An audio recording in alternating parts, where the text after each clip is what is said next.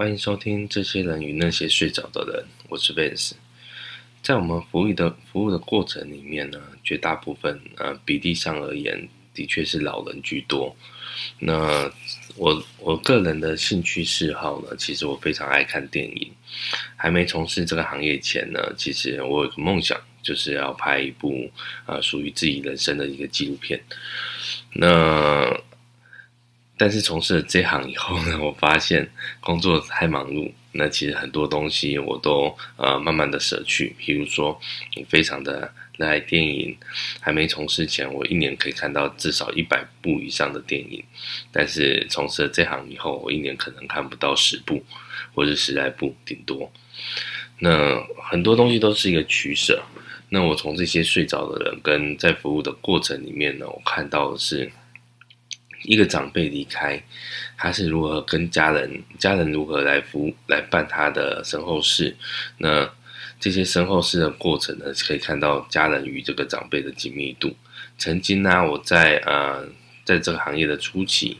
因为我自己从小是长辈带，也带过我一阵子，所以我跟长辈的关系非常的好。那我每次服务到，比如说呃一些爷爷奶奶啊，那我们在服务的过程里面。有一个桥段，就是会献唱，献唱一首那个黄国伦老师自那个谱作词谱曲的生命之歌，叫《爱不止息》。这首歌其实真的非常感动，每次在献唱的时候呢，呃，都会热泪盈眶，甚至就直接就呃哭得乱七八糟。因为我都会想象啊，如果这是我的长辈。那我最后呢，为他而做的就是献唱这首祝福的歌，那就会就会有很多的想象画面啊。那这就是初期的时候，但是久了以后呢，其实就慢慢的没那么容易会掉眼泪。但是呃，这两年其实有了孩子以后。这几年有孩子以后，其实对情感面各方面，我觉得又又回来了。就是有时候看到一些长辈，其实然后家人跟家人的关系很 close、很紧密的时候，其实也都很容易会掉眼泪。那年老这件事情呢，是每一个人都会去经历的，不可能呃生老病死这件事情不会呃，你你会生，你就会死。但是你会老或病也不一定，但是正常的状况下，呃，年老这件事情是人体自然现象，不可逆的。所以啊，在这好事自然不过的过程里面呢，那我们到底要怎么活，活得无憾，这就是很重要。我最近呢、其实去年年底有一部电影，我非常非常的震撼。那前阵子把它看完了，好，今天想跟大家分享这部电影，因为这部电影其实。跟我们的工作、跟我们的生活，甚至跟我们的生命，都会有一些呃很重要的觉察跟很重要的关系。这部电影是一部日本电影，叫做《七五计划》。那七五计划是什么呢？啊、呃，大家知道日本是全世界人口老龄化最严重的国家嘛？那其实不要说日本，嗯、全世界先进国家其实老化问题都相对严重，就算是已已开发国家都很严重，就算是呃还没还不到已开发国家，比如说中国，它年口老年口老化的问题也是相对严重。那社会上是怎么看待老人的这件事情呢？其实会反映到呃很重要的社会价值观。像以日本来讲，日本就会以呃你的劳劳动力。一个老人他能产生多少劳动力？看待这个老人价值，所以日本在在老年化问题这么严重的状况下，这部电影假设了一件事情，就是呃虚构的。但是如果这个事情虚构，未来会发生，也是一件很恐怖的事情。日本在几年前曾经有一个社会事件，有一个年轻年轻的护理师在呃照顾呃。长照中心就是照顾老人的地方，毒杀了四十几位日本老人。他觉得说，呃，这些老人没有生产力，造成了社会国家的一个负担。那日本都有一个一个情节啊，就是能为国家而做一些事情，为国家而死，是一件光荣的事情。就他做这些事情，其实是想要唤醒社会对于呃这这样是议题的重视，然后。电影的开端呢，其实也是不谋而合，我觉得是一个隐喻，就是有一个年轻人拿着猎枪，然后也是去老人中心然后杀了很多老人，听起来很可怕。然后最后在当场他就也是自缢，就是自己自杀了，离开了。这是电影很震撼的一个开端。那电影里面的主角呢也很有意思，是一个七十几岁、七十八岁的长者。那他都在呃饭店里面做房务工作。那有一天，他呃年纪大了，然后他的同事，他跟他同事的感情非常好。她是一个呃独生的女性，那她曾经有过两段婚姻，但是都没有孩子。他曾经有曾经有过一个孩子，但是这孩子因为出生了以后，他们以前那个年代，那、呃脐带绕颈，然后医院又小，他规模不够，所以这个孩子救不回来，然后所以他失去了他的孩子，他他等于是没有孩子的状况。那这个两段婚姻，男生也都先走，因为那个比例上而言，女性的平均寿命的确是比男性高。然后他就独身一个人，他也没什么其他的亲人或是怎么样，然后在啊饭店做房务，然后但是他跟这些同事的感情非常好。那啊，先回来讲七五计划是什么样的一个计划好了。刚提到日本老年人口老化的问题嘛，所以七五计划是政府通过了一个年龄到七十五岁以上的长者，他可以啊，我们人不能选择生的权利，但是可以选择。自然死，呃，选择死亡的权利，就是七十五岁以上的长者可以选择自然安乐死这件事情。那当你如果愿意选择这件参加这个计划的时候，政府会给你呃一些呃十万块的补贴，让你这十万拿这十万块去享受你人生最后的生活。那然后呃也会安排你后面所有的身后事是由政府。免费帮你去执行的，有火葬有土葬都可以去选择，然后可以让政府免费帮你去执行，这样就是这样的一个计划，因为它是用这样的计划来做人口那个老年化的控制，因为很多老人其实到一定的年龄，他又要工作。因为呃，其实我发现的是，在片子里面啊，会去会去呃参加这样计划的人，无非都是一些社会比较底层、比较辛苦的人家。那其实他们一辈子在日本社会在工作，然后也有缴税，然后但是当年长的时候，他劳动力已经不足的时候，身体状况已经不行的时候，甚至也要运用很多医疗补助的时候。结果被就就被这样被政政府会觉得，或整个社会觉得他们是一个负担。其实我觉得这有点讽刺哦。讲到这部电影，呃，刚刚提到这个男女主角，他是在房呃饭店房屋工作嘛。那在工作的之余，结果他有一个同事，就是啊、呃、突然昏倒了，然后。就送医急救，那饭店也很担心，这样的老人如果在工作的过程就死亡离开，这对饭店的形象是一件大伤，所以他就决定，呃，饭店就决定就解雇了这些。七十五岁以上的长者，但七十五岁长者没有工作了，他没有收入了，但他没有想维持就原本的生活方式，然后就第一个面临最大的问题就是经济问题嘛。那这个经济问题没有办法解决，那他就试着去找其他的工作，但是因为年纪的关系，所以在找工作的时候处处碰壁，其实这也非常辛苦。那电影里面有好多的隐喻跟假设，我觉得我觉得是一个很很有。觉察的很震撼的一个景场景景象，比如说这个女主角找工作，呃，女主角叫阿道，阿道阿道姐找工作，她处处碰壁，所以她最后选择了一个那个那夜深夜夜间交管的工作。你能想象一个七十几岁的老太太，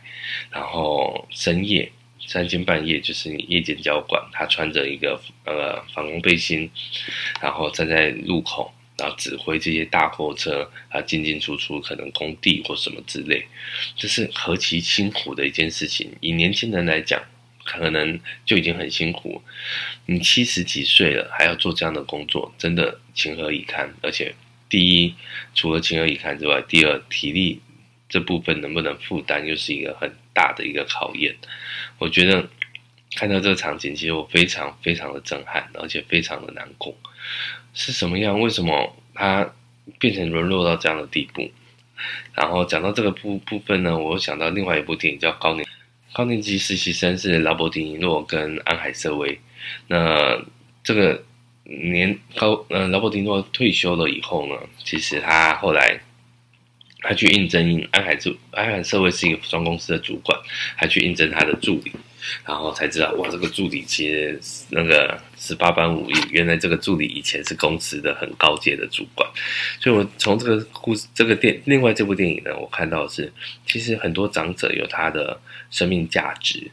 那。他一辈子工作或一辈子辛勤在做一些事情，他有他的价值。那我们如何协助让这些长者的价值呢发光，或是传承？我觉得这是我在看到这个长者身上，其实长者不是没有价值，只是很多人不愿意去发掘。那长者自己其实，嗯、呃，呃，年纪大了嘛，那他的交友圈相对的可能会比较少一点。那在这个状况过程，当然不是所有啦，但这个状况过程其实就很容易陷入一个自我呃比较封闭的状态。所以我觉得如何去协助老老年人本身的自我价值认知这件事情，是我未来一直很想要去做的一件事情。那曾经我也跟我们一个朋友聊天的过程，跟他聊到了这个议题，他还说，因为他是一位呃心灵疗愈师，他也很想做说去。那个呃，所谓的呃长照中心或老人院，或是这些需要被照顾老人的地方，然后去这边分享，去协助老人找到这个生命价值的部分，我觉得非常有意义。那电影里面也很多的桥段过程，然后提到是说他们在找工作，然后去那个那个就业中心的时候，这个这个场景我也非常的有意有。很深刻，就是他们在就业中心的时候，因为政府啊，七五计划其实实行了三年来，其实对于政府在呃财经啊，或者是经济方面有很大的那个产生很大的产值，产生超过了一亿一兆日元的商机，所以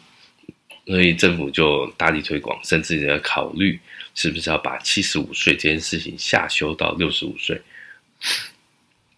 然后就在就业中心大肆的呃推广，就是有电视墙在播放这计划，在计划里面就有一些老人说啊，我没有办法选择生，但是我可以选择死亡，这件事情是是很安稳、很安心的。那其中就有一个那个另外一位长者看到这个广告很生气，他走到电视墙旁边，把他头直接拔掉。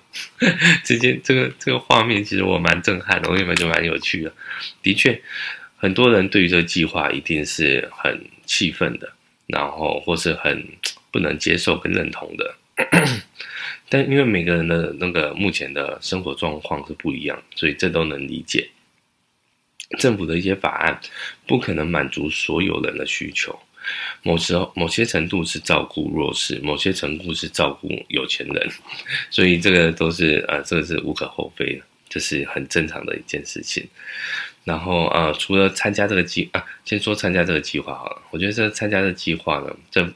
政府这边就会除了先发钱给你之外，他会安排一个呃照顾员，他每天可以跟你通话十五分钟。那这十五分钟呢，其实。就是某些程度啊，就政府的角度说，他是安抚你，就不希望你把这计划终止，因为你参加的计划呢，你要终止，随时可以终止。然后某些程度是安抚你，然后监视你，然后希望这个老人老者不要终止这个计划，然后也是陪他排解他的寂寞。那这这这这个这部片真的非常非常值得一看，因为里面看到很多的是，呃，虽然呢、有点。有的时候觉得有点沉重，但是这个沉重之余呢，其实很发人省思，因为每天十五分钟，你会看到一个长者，一个老人，他其实是很寂寞的。那有人陪他讲话这件事情，他非常开心。每天这十五分钟，他都觉得好像不够用，甚至他做了一些违背就政府规定的事情。这个，呃。观听众如果有兴趣，真的一定要看这部片，因为他做这件事情呢，其实让我非常感动。就是这个照顾员，他约他见面，因为他觉得照顾员的声音非常甜美，然后在跟他通话的过程，他得到了很多的温暖，所以他约他去他曾经跟他先生先生呃有共同美好回忆的一个保龄球馆，然后跟这个这位年轻的呃女生，就是年轻人，然后一起去度过了一个愉悦欢愉的啊、夜晚，是非常非常值得去珍惜的一个回忆。嗯，那、看了真的非常的感动。其实老人只要有人陪伴，他也可以过得很很快乐。所以真的 啊，这个不知道怎么讲下去。嗯，因为时间关系，我们大家留在第二阶段再继续分享这部电影好了。那我们待会回来，拜拜。欢迎回来，这些人那些睡着了，我是 Vance。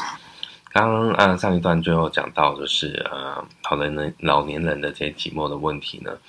其实呢，呃，我非常有感触，就是呃，曾经照顾的长辈呢，其实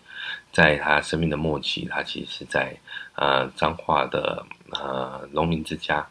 那我我曾经呃，应该在节目中也有分享过我一个遗憾，就是那时候我才大概国中吧。那曾经因为家人都在北部嘛，那时候我在台中生活，跟我父亲呃居住。那家人有一次就是因为知道啊、呃、我背公的身体状况不好，所以想说大家去大家都来来彰化看看他，然后就跟我说，他有一天要下来彰化，那是非假日，那要不要我一起跟他们去彰化看背公？嗯、我那时候呃好像高中高中，然后。然后呃，学校好像有一些事情，我那时候就没有特别想要请假，我就说家人们自己先去看，以后我有时间再去这样子，就没有特别把这件事放心上。就是因为这个决定没有去，结果其实这次就最后能跟贝公见面的一个机会就没有了。然后阿姨，我阿姨。呃，也从北部下去嘛，所以他回来的时候，有聊天的时候聊到一点，就是他们去看背公的时候，因为背公他后期的眼睛其实看不大清楚，呃，眼睛的状况不是很好，所以在还没有他知道有访客，在还没有跟访客，就是跟其他家人见面的时候，第一句话就说：“哎，志颖有没有来？”其实听到这句话，其实我已经就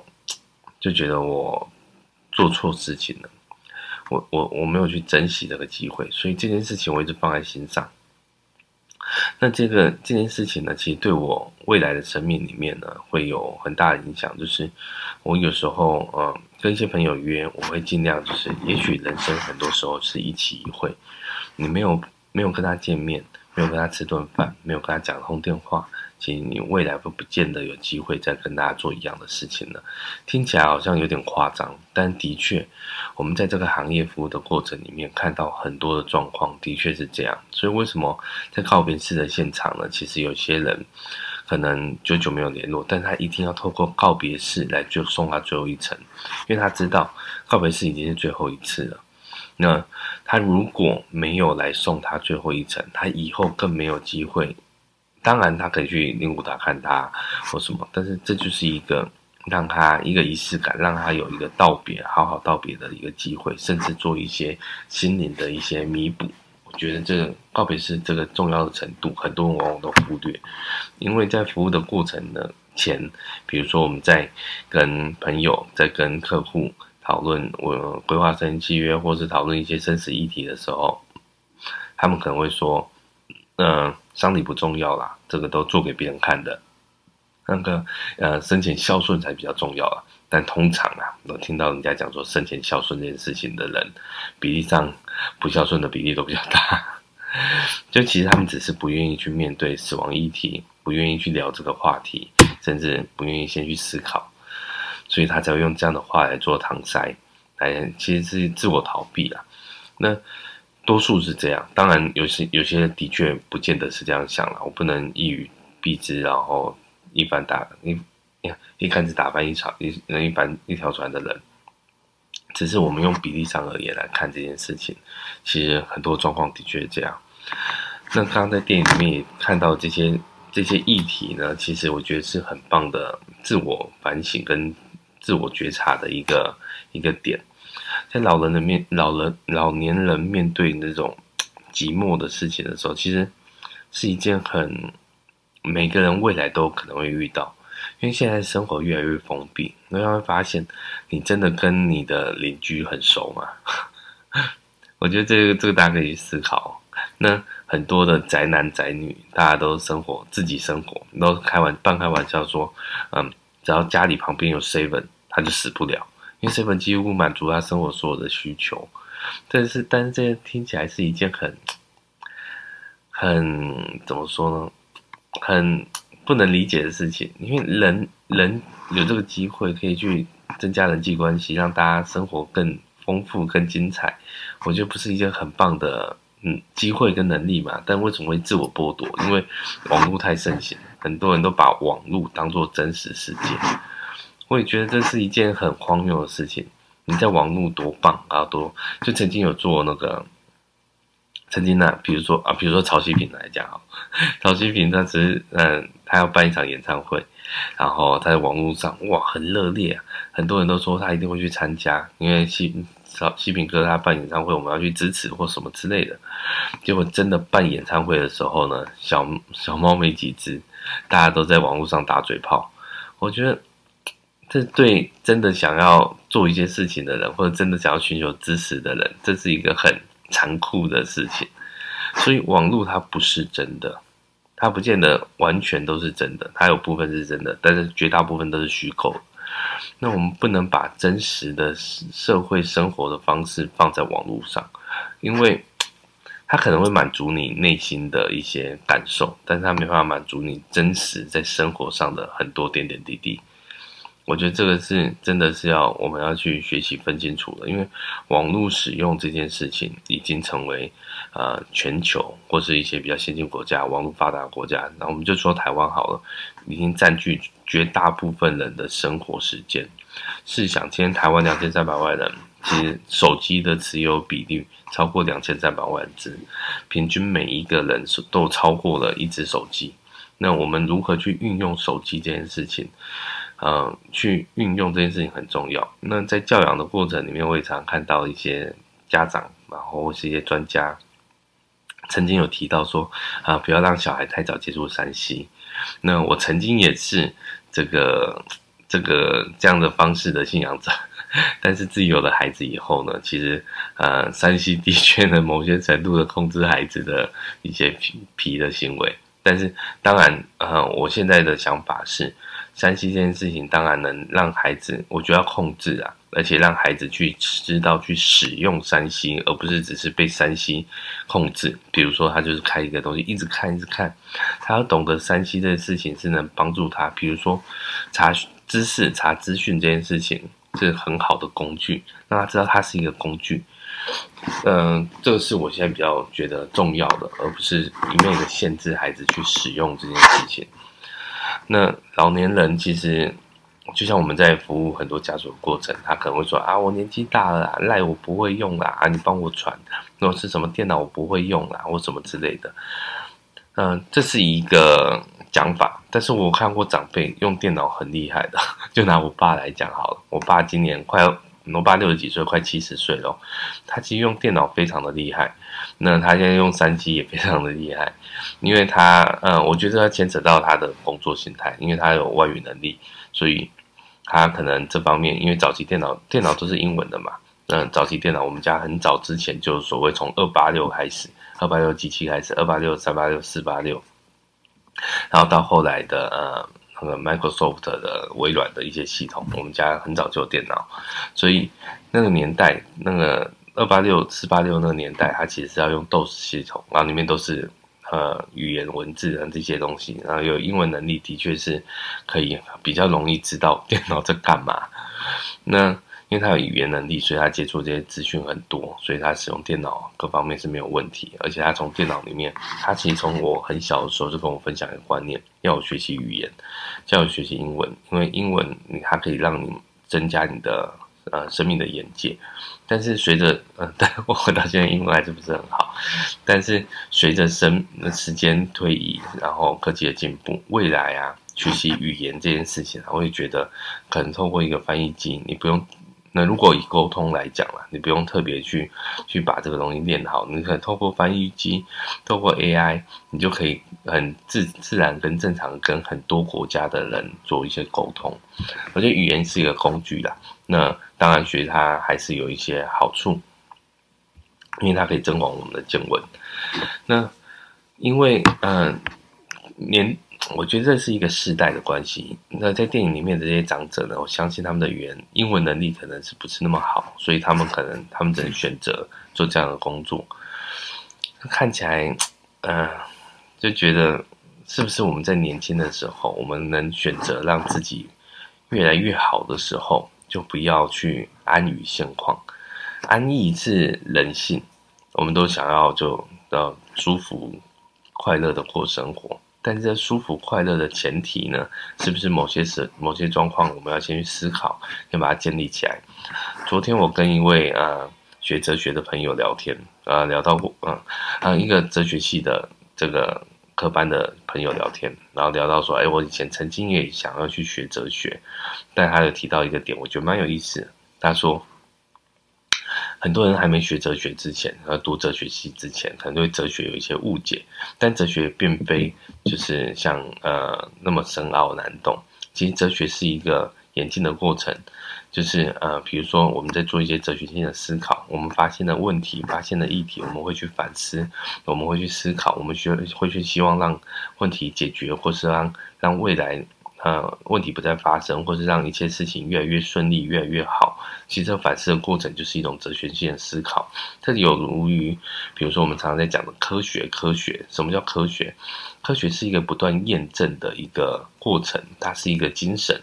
它不是一个一个一个名词、一个定义而已。它是一个很重要的精神跟过程。比如说，我们以前在呃原在。古代的时候有提到说啊，地球是平的这个理论，那时候全世界的人都相信地球是平的，到后来被证实地球是圆的，或是有一些科学的过程都一直被推翻推翻。如果它是真的，它是它是真理不可逆的，它就是这样啊。但是我们透过科学的研究，我们会发现了一些东西，然后会把之前的想法给推翻，然后推翻了以后，我们就进步了嘛。那这就是一个我们在讲的科学精神。这还是科学的本质，并不是说啊，这个人比较科学或干嘛，就讲这样 这样子话而已。所以，我们每一个人都应该有哲学的思考以及科学的精神，然后来过我们的生活。那有这样的思考跟精神来过生活呢，其实就我觉得会对未来啊会比较多可能。我们的很多可能是自我设限起来，那在自我设限的过程里面呢，其实还是需要一些 skill 技巧。那这些技巧，当你有这些技巧的时候，你就比较不容易被时间、被工作、被很多家庭做所谓的设限，然后你的人生就有很多的可能。我一直觉得人生可能，能去去发发展可能这件事情是一件有趣的，所以啊。嗯，那个又牵扯到每个人的人生的，呃，个性跟自我价值。但是我觉得个性不是不可逆跟改变的。很多人会屈就迁就于说啊，我个性就是这样，他个性就是这样，所以他就是没办法改变。但其实所有的个性养成都从思考开始。当然你不可不见得能完全翻转，但是你只要学习思考能力，慢慢慢慢思考久了，慢慢你会讲。讲多了，你可能会去做，做久了你就变成习惯，习惯还是你的个性养成一个很重要的概念。然后你个性养成了以后，好的习惯、好的个性，然后造就于你好的命运。所以这一连串的下来，其实它都是有关联的。但是你连想都不去想，但想这件事情又牵扯到你的知识的、呃、知识程度，你的知识量是否够充足，你是否愿意去多。学习社区，所以为什么要讲到活到老学到老？我曾经呢、有一段时间在社区大学上课，然后你社区大学上课也看到很多长者在社区大学，也许是学嗯，我那时候学精工、金属工艺加工这样。就做饰品耳环这些，然后有看到长辈，他对金工很有兴趣，然后用火啊烧东西啊敲敲打打啊，然后或者是用锯子切切一些东西啊，那些长辈做这些事情，我就觉得很棒啊。他可能年轻的时候就有这样子的兴趣嗜好，但是没有人支持他，他现在有这个机会，他愿意去做。所以你在社区科大学在在嗯上课的时候看到这些长辈，往往都是比较活力的人，嗯。那我们也常常看到，尤其是这几年在公园里面呢、啊，看到那种呃，我觉得很有趣的现象啊，就是很多的外劳推着阿公阿妈，推着轮椅到公园晒太阳，然后就把阿公阿妈放在公园边。他们这些外劳啊，难得就是每天的这样的聚会，然后这阿妈阿公阿妈好像就在那边晒太阳。有些比较活力一点的，可能会跟旁边的聊天；有些好像是真的，真的就躺在在坐在那里晒太阳，也不讲话不干嘛。其实。这看了有点有点不舍跟难过啦。如果今天这是我们家自己的长辈，我真的一定也很不舍。所以呢，我们怎么去看待自己慢慢变老这件事情？其实事先的安排，或是从有能力的时候去安排我们的生活这件事情，就相对相对重要。我觉得这是在这部片里面一个给我一个很大很大的启发，想跟大家分享。那下一阶段呢，我还想再跟大家聊一些啊。老年的相关议题，因为我觉得这很重要，因为每一个人都会变老。那我们待会再回来继续聊，拜拜。欢迎回来，这些人与那些睡着的人，我是 Vance。嗯，又回来，我们电影里面刚刚提到了呃年老的这些问题。那电影里面有一个桥段，我觉得也很有意思，就提到了呃一个呃在做帮政府工作的这个年轻人，他。无意间发现了一位长者要去参加这个计划，而这位长者是他失联多年的家人叔叔。那他叔叔在他父亲的丧礼上也都没出现。原来他们他叔叔跟父亲有一些事情，然后放在心里有一些疙瘩。但叔叔因为这件事情也造成他人生很大的一个遗憾，所以他叔叔七十五岁生日的当天就来做这个计划选择。你看这叔叔好像。对人生也没什么意义，所以他觉得啊，时间到了，他就要走了。那这个年轻人发现的是他叔叔，然后所以他也特别的情感。本来是不能服务自己的叔叔这件事情，的确他后来就把这个服务权交给别人，但他知道他叔叔做的这计计划嘛，所以他在他在呃。他在呃最后叔叔要执行的当天，其实有陪叔叔带他叔叔出去走一走，他陪他叔叔吃了最后一顿饭，然后好好的呃去做过一个很舒服的最后一天这样子。然后这还有一个议题很有趣哦，就是他他在呃加班的过程呢，他发现因为那这这计划造成了人口死亡率提升，所以很多地方的火葬场不足，不堪使用，所以那个火化的部分呢，然后要排队预约的部分，这其实跟我们现在台湾这阵子不是那个冰柜不扣是一样的意思。火葬场冰柜这些殡仪设施，台湾的死人我死亡人口一直在增加的状况下，我前阵子服务一个家属啊。也让我觉得有些案子真的，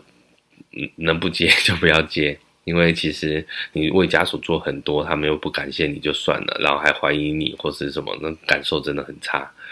那呃，那题外话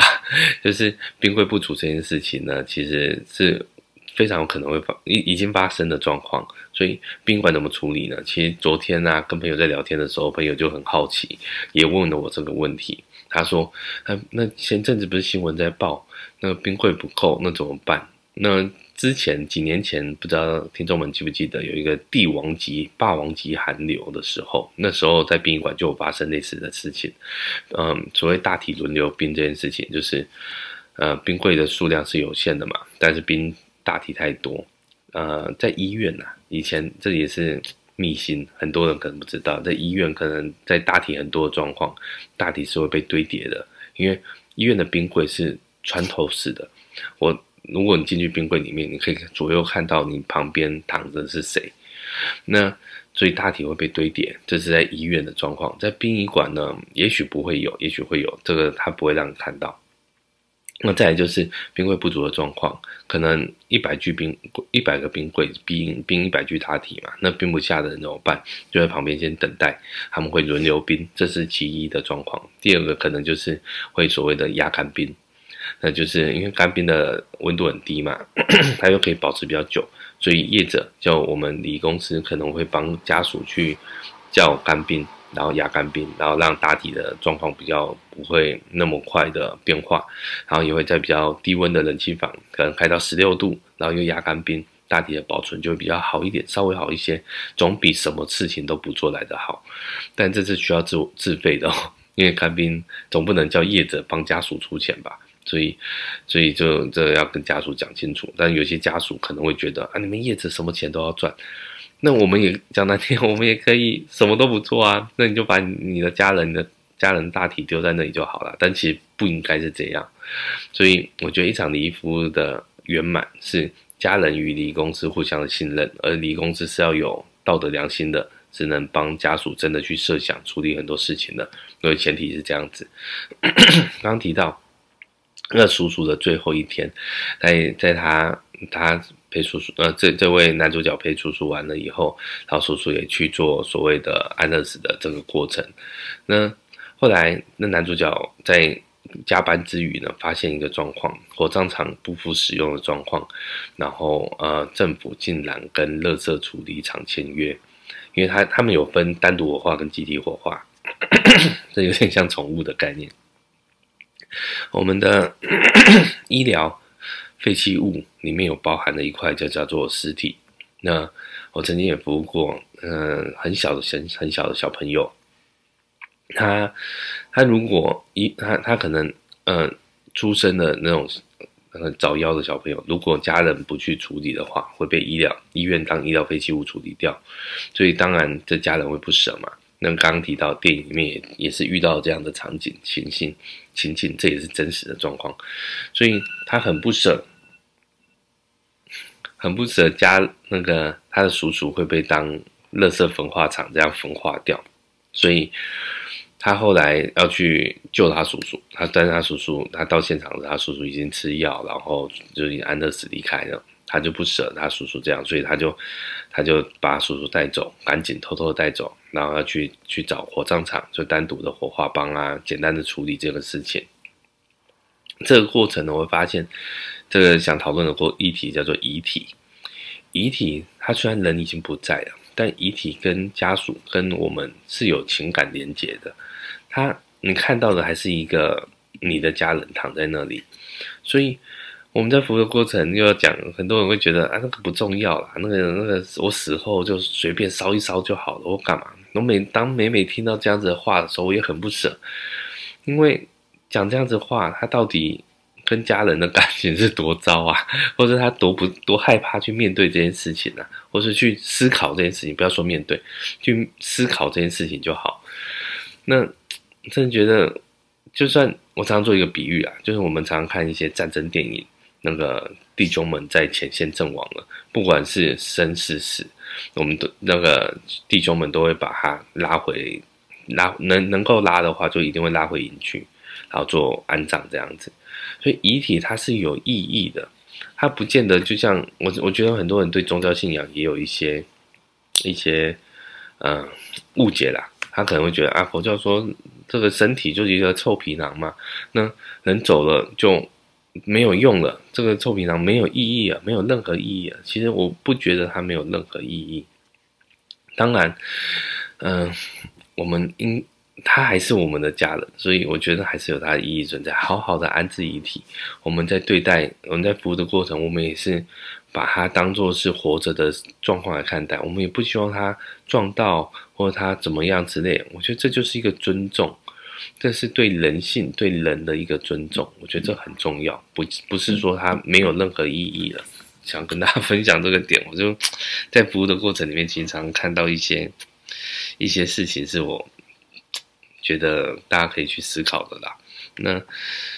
也常在想啊，在在那个那我在这部片里面也讲到很有趣的，女主角最后。这个这个阿道大姐呢，其实她她机器是出问题的，所以她是没有死的。他看到他旁边的人陆陆续续都离开，他他吓死了，他就就就起来，然后后来离开了，就是这个就是集散地也好了，就最后大家安宁的这个地方，他就这样子像逃离，慢慢走出去，这样的逃离出去，然后看到阳光，看到生命，其实生命永远都是。给人机会的，生自然永远是给人机会的，生命永远都有出口，只是我们怎么去安排这件事情。这部电影这个后段呢，其实也也也有一些意涵在里面。那只要你不放弃，没有人会放弃你。重点是你自己，我觉得这是一个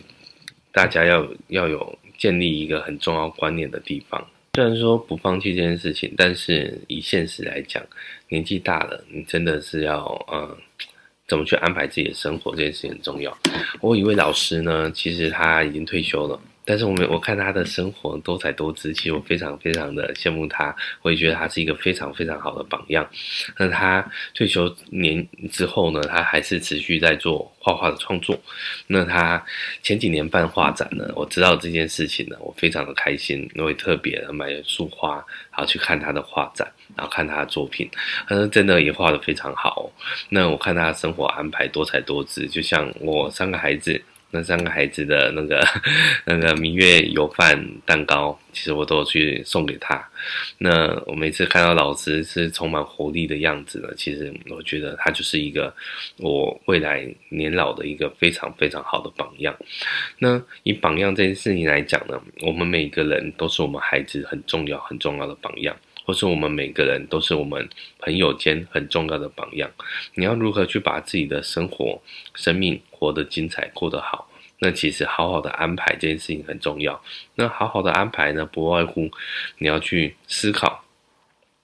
思考你能做什么，你想做什么。我觉得这个去定义这件事情，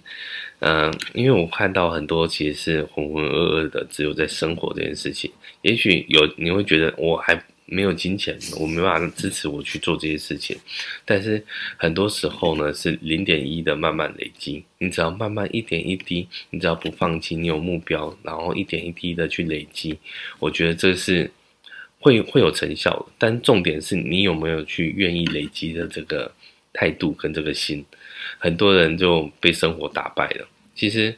我现在生活其实也非常的忙碌跟疲劳，要照顾孩子，然后母亲也身体状况出了点问题，然后我又要去赚钱工作，然后有很多的事情让我有时候会焦头烂额。那透过呃电台，我可以讲讲话，然后可以去做我喜欢做的事情，甚至因为呃要要。主持一个节目嘛，我必须还是要大量的累积很多的知识也好，很多资讯也好，我觉得某些程度的半强迫，那这是这是嗯、有必要性的，因为你不能让自己太舒服，因为人太安逸的状况下的时候，就会什么事情都不去思考。那我曾经也听过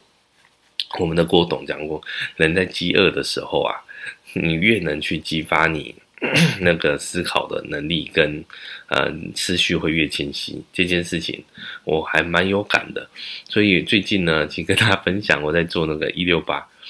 其实我晚上八点以后不吃东西，到隔天早上十二点，呃十二点左右才开始吃东西。我觉得这样的方式挺不错的。其实不真的，真的不见得要吃早餐这件事情，这是我自己在用自己的身体做实验啦。那当然，我觉得只要讲到每个人都有很多的派别，有些人会觉得早餐很重要，一定要吃，或或是有些人会把吃早餐当做是一个享受，我会觉得很好。你要是好好的去安排你觉得你想做的事情就好。那是资讯太泛滥，很多的流言蜚语，你不见得真的要去去在意。而是你要去懂得判别这些流言蜚语，什么事是跟你有关系的，没有跟你没有关系，你甚至理都不用去理他，因为你去理他，其实就是浪费你的精神而已。你把精神花费在这个没有意义的事情上，其实是一种消耗。你你如果把精神都放在有意义的事情上，但这也是一个专注力的训练。会发现我孩子最近的专注力不够，我们在思考是不是他也看了太多三 C？那我们三 C 还是要懂得去使用跟控制。那因为孩子还太小，他还很多东西是不了解、不懂的。因为我的儿子两岁多，最近一直在就是十万个为什么的这个年纪。看到很多不懂的事情是，这是什么？这是什么？他会问你。其实我觉得这样的过程真的太有趣了，就是嗯。每个人在当你自己真的去真亲身去经历的时候，我觉得有些是呃尽在不言中，不知道怎么去跟大家分享。但是这个 这个过程让我也是觉得记忆很深刻，很很想跟大家就大家提一下而已啊。我觉得当孩子问你这是什么的时候，比如说他问你某些事情的名词解释，你就要去思考啊，我要怎么去形容他才会听得懂？这也是一种一种沟通力的训练。那我觉得这个。孩子也真的是我们的很重要的导师。那，呃，不是我们在教他，有时候是他的这些呃童言童语在教我们一些事情。我曾经也看一本书啊，我很喜欢，叫《我们都忘记我们小时候的模样，长大了变成另外一个人的样子》。那么，当然，我们想要成为什么样的大人，是我们能自己去安排的。那这部电影，呃，值得我们大家去思考，跟值得大家去收看。那你如果能找到这部电影的话，很鼓励大家，很希望大家能去去读、去看这部电影，跟大家分享这部电影是对我最近有人生很大启发的地方。那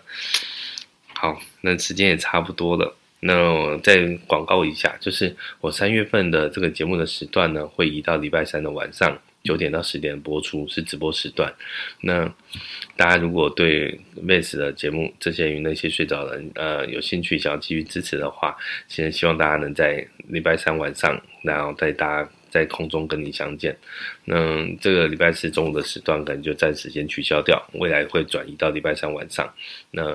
很高兴能有这个机会，能在节目上跟大家分享很多啊。我生命中的觉察，或是我从我的服务、我的工作里面看到这些点点滴滴，我觉得它都是非常有价值的地方。